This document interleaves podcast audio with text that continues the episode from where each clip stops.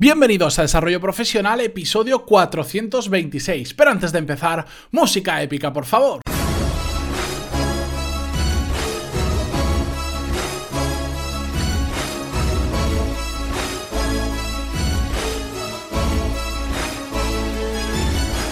Muy buenos días a todos y bienvenidos una semana más, un lunes más a Desarrollo Profesional, el podcast donde hablamos sobre todas las técnicas, habilidades, estrategias y trucos necesarios para mejorar cada día en nuestro trabajo. Primero de todo, hoy es lunes 13 de agosto de 2018 y la semana pasada, el viernes, os daréis cuenta de que no hubo episodio. Pues disculpad a los que lo estabais esperando, pero la verdad es que no tenía, no sé por qué no podía grabar. Eh, grabé, de hecho, lo que quería hablar, un tema de estos sueltos que me gustan a mí sin sin notas y sin guía del programa, ni escaleta, ni nada. Pero no me salía, no, no estaba en las condiciones como para para hacerlo a gusto, hacerlo bien, lo grabé, me escuché, no me gustó dije, mira, para hacerlo en estas condiciones prefiero no hacerlo y ya el lunes retomamos, que hay más de 400 episodios por ahí, creo que por un día no pasará nada. Pero bueno, ya estamos de vuelta y hoy os traigo un nuevo episodio y en esta ocasión voy a responder a un par de preguntas relacionadas con la serie que tenemos en marcha sobre cómo negociar nuestro salario, nuestro sueldo, nuestras condiciones laborales, que de hecho mañana tendréis la siguiente entrega. A, raíz de este tema, como lo estamos tratando a lo largo de varias semanas, pues me empiezan a llegar bastantes preguntas y he querido reunir dos que considero significativas, bien porque se han repetido bastante, como la primera que veremos, o bien porque se salen de lo normal, como la segunda que veréis, para que bueno, ya vais a entender por qué digo todo esto, pero que veáis que no siempre saco todas las preguntas guays, las buenas y ya lo vais a entender. Pero bien, vamos al tema. Primera pregunta que nos la envía Julio y dice así. Hola Matías, respecto a la serie de episodios que estás haciendo sobre negociar el sueldo, me gustaría trasladarte alguna, alguna pregunta ya que parece que me has leído la mente con esta serie porque es algo que tengo en mi cabeza desde hace meses. En el episodio de esta semana hablabas del momento adecuado para hacerlo, pero en mi caso me resulta complicado de ver la forma tan clara si es el momento o no lo es. Entiendo que al final depende de cuánto valor aportas a la empresa, pero como no es algo fácilmente medible, me resulta difícil saber si realmente estoy aportando tanto como yo creo que, como yo creo, perdón, o si la empresa lo percibe de esa manera. Por lo tanto, ¿cómo actuar en este tipo de casos? Un saludo y espero el siguiente episodio de la serie. Bueno, aquí Julio lo que nos dice es que no sabe cómo medir el valor que aporta la empresa y entonces le da miedo pues estar creer que él está aportando más de lo que está haciendo o por lo menos de lo que percibe la empresa. Eh, lo primero, con estos tipos de datos que me da Julio, yo ya le respondí por email, pero al final eh, necesito saber eh, qué más hay detrás. Por ejemplo, la empresa en la que trabajáis, si se da esta situación para vosotros también, utiliza herramientas para medir vuestro trabajo, vuestro rendimiento. Es decir, si funcionáis por objetivos, podéis saber cuánto os habéis acercado a los objetivos o cuántos habéis cumplido y eso os va a dar una indicación de cuán bien o cuán mal lo estáis haciendo respecto a esos objetivos que vamos a suponer que están bien puestos, si no el tema sería otro, pero es una forma también de saber cuánto valor aportamos a la empresa. Si habitualmente estamos superando los objetivos que nos ponen, bueno, eso es una muy buena señal de que lo estamos haciendo muy bien o de que los objetivos son muy bajos, pero si los ha marcado la empresa, mm,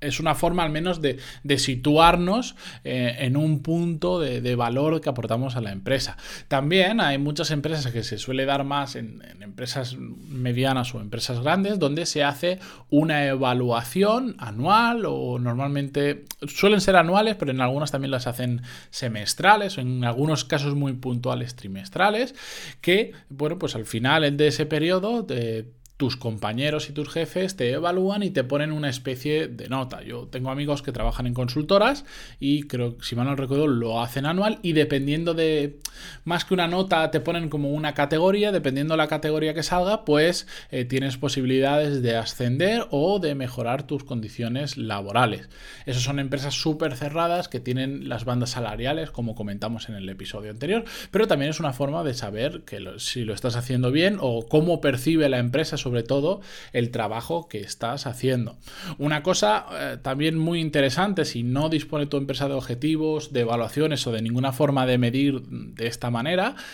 es que pidas feedback habitualmente a tu jefe y a tus compañeros con un par de veces al año o una, si no quieres más, una vez al año, te va a venir genial. ¿Por qué? No solo por el propio feedback en sí, que te va a estar diciendo lo que estás haciendo bien y lo que estás haciendo mal, sino que sobre todo cuando mira los episodios relacionados con pedir feedback, ahí lo explico bien, pero cuando pedimos feedback, cuando nos dan los resultados, nos los escriben, les pedimos que nos los expliquen, ahí vas a sacar muchísima información. Y te van a estar diciendo no solo en qué eres bueno y en qué eres malo, sino en cómo percibe la empresa el trabajo que estás haciendo. Y vas a poder mm, hacer preguntas también y ver dónde estás aportando más valor y dónde estás aportando menos valor. Porque en una cosa puede ser muy bueno, pero que eso no la empresa no lo valore porque no es tan importante para el sector, para el tipo de trabajo, etcétera, etcétera. Por eso es tan interesante recibir el feedback en persona y poder ir haciendo preguntas. Al final, todo esto eh, se basa mucho en, una parte de un feeling personal que tú tienes que tener, que es una parte de intuición, una parte de, ¿cómo decirlo? Eh, somos, al final somos un poco unas máquinas que estamos recibiendo información constantemente y procesándola y, y tenemos que que tener ese tipo de sensaciones que a veces no son cuantificables o a veces no son numéricas, pero que nos dejan ver que realmente en este caso sí que estamos eh, aportando valor a la empresa. Eh, por ejemplo, si al final te das cuenta de que todo el trabajo pasa por ti porque eres como el núcleo, aunque no tengas un puesto que sea de eso, pero te das cuenta que por tu capacidad de liderazgo, por hacer las cosas bien, eh, todo el mundo va a ti, cuando hay un problema te buscan, eh, sabes hacer cosas que nadie más sabe en la empresa y que son de vital importancia, aunque puede que al principio no estuviera, eh, no te contrataran por ello, pero te das cuenta que hay un área que se te da muy bien y en ese área eres el referente en la empresa o, por ejemplo, si eres muy difícil sustituirte porque tienes un perfil muy difícil de encontrar en, la zona en la que trabajas, o estás dispuesto a hacer cosas que otras personas no están dispuestas a hacer, como movilidad geográfica, trabajar sin ningún tipo de horarios, es decir, que a veces estás trabajando como un loco porque nadie más eh, quiere hacerlo y tú estás ahí. Bueno, pues todo ese tipo de indicativos eh, de situaciones tienes que tenerlas en cuenta para saber si la empresa realmente valora lo que haces o no. Cuando se dan este tipo de casos, aunque no les puedas poner un número, ya te aseguro yo a ti que si todo pasa en la empresa por ti o muchas cosas, que cuando hay solución, cuando hay problemas te buscan, sabes hacer cosas que no sabe hacer nadie, tienes o eres difícil de sustituir, bueno, pues realmente tienes mucho valor, eh, aportas mucho valor a la empresa y si lo saben valorar bien y tú sabes hacer que lo valoren bien, que es otro tema también muy importante, pues te va a dar poder para eh, poder sentarte en una, en una mesa y negociar tu sueldo Dicho esto, solo recordaros que cuando me enviéis emails de este estilo, intentéis contarme lo máximo posible de la situación, porque así yo puedo encontrar una respuesta o una solución a vuestro problema más acertada que si me dais muy poquita información. Sé que es más fácil escribir un, email de, de un párrafo que de tres, pero al final, a más datos me deis, más os voy a poder ayudar. Y bien, y la segunda pregunta, o bueno, esto no es una pregunta, es un, es un email que me, que me envía Esteban, que es un oyente del podcast, que lo he querido traer eh, porque quiero que veáis que, pues, que, al final no todo el mundo está de acuerdo y que, yo acepto las críticas muy bien. Y, y, quería que veáis la otra cara, pues de que siempre hay gente que esto es inevitable, siempre que tenemos cierta imagen pública, pues hay a, más a más hablas, más, más posibilidades hay de que alguien no esté de acuerdo con lo que digas. Y pues quería traeros un ejemplo y además orientado a este tipo de episodios que estamos haciendo. Esteban nos dice, buenos días Matías, sobre el tema de negociar tu sueldo que estás tratando últimamente, quería comentarte que creo que es un tema muy peligroso, me lo ponen comillas,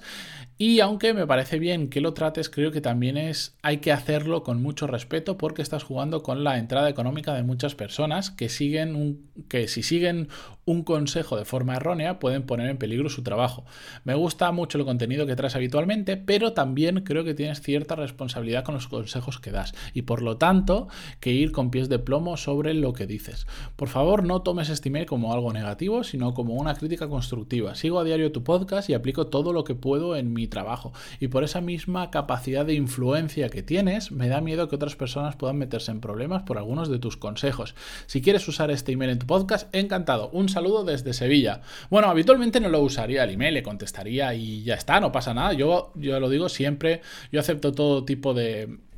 emails que me enviéis, eh, positivos, eh, más negativos, como es en este caso, o que me está como advirtiendo de que tengo que tener cuidado con lo que digo. Eh, lo respondo por privado, pero me apetecía traerlo aquí porque al final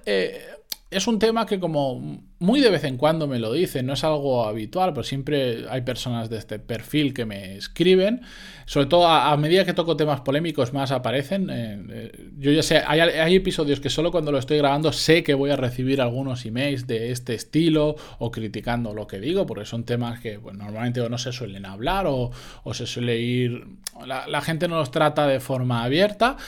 Pero bueno, en este caso yo acepto que me, diga todo esto, pero al final quiero hacer una puntualización, que yo doy unos consejos, pero todos creo que somos lo suficientemente mayores. Si estamos trabajando es porque somos suficientemente mayores como para tomar nuestras propias decisiones. Y no quiere decir, yo siento decirlo, pero yo no tengo responsabilidad sobre las acciones que toman otras personas, que de hecho la mayoría no conozco. Tengo responsabilidad sobre lo que digo, por supuesto, pero al final la acción depende de la persona que lo está escuchando. Y por lo tanto, si alguien no está de acuerdo, no está seguro o no tiene claro algo de lo que digo, lo primero de todo es que sabéis que me podéis escribir cuando queráis. De hecho,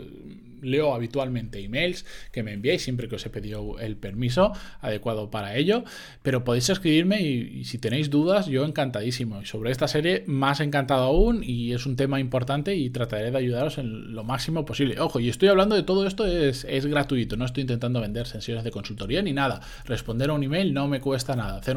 sesiones más allá, pues eso es otro tema, pero responder el email, encantadísimo. Pero al final hay que asumir que eh, cada uno tiene que ser responsable de las propias acciones que comenta. Yo no puedo ser responsable de las acciones que toma una persona siguiendo de forma correcta o errónea un consejo, que somos todos eh, mayorcitos. Yo creo que jamás se me va a ocurrir escribir a, alguien que escribe un post, que crea un podcast o escribe un vídeo diciendo es que por tu culpa tal, tal, tal